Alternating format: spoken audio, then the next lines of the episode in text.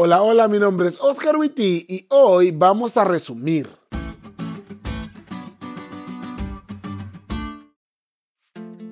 Ya llegamos al final de la semana y esta lección de verdad estuvo muy buena, pero como hacemos siempre al final, hoy vamos a resumir. Esta semana aprendimos al menos cuatro cosas. Número uno, lo humano es pasajero. De nada le hubiera servido a los sabios recibir los regalos de Belsasar si al final de la noche iban a perderlo todo. A la luz de la eternidad, lo humano no solo es insignificante, sino también pasajero.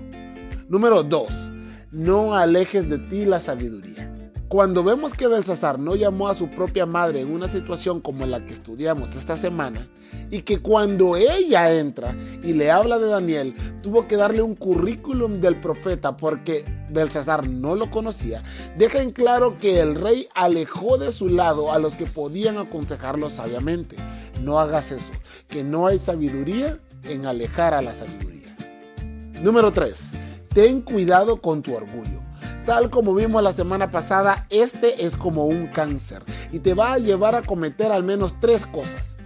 Te hace ignorar lo que le pasó a otros creyendo que a ti no te va a pasar. Te lleva a cometer errores que jamás pensaste que podías cometer y te lleva a no reconocer a Dios en tu vida. ¿Ve por qué te digo? Cáncer.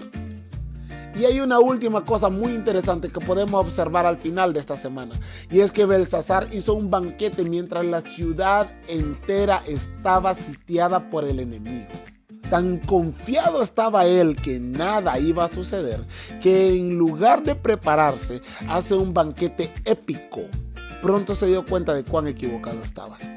A veces confiamos tanto en nosotros mismos y en las circunstancias que nos olvidamos cuán débiles somos y cuán cambiantes son las cosas.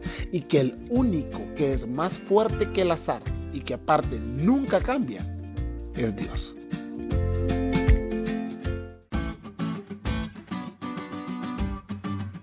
¿Te diste cuenta lo cool que estuvo la lección? No te olvides de leerle y compartir este podcast con todos tus amigos. Es todo por hoy, pero mañana tendremos otra oportunidad de estudiar juntos.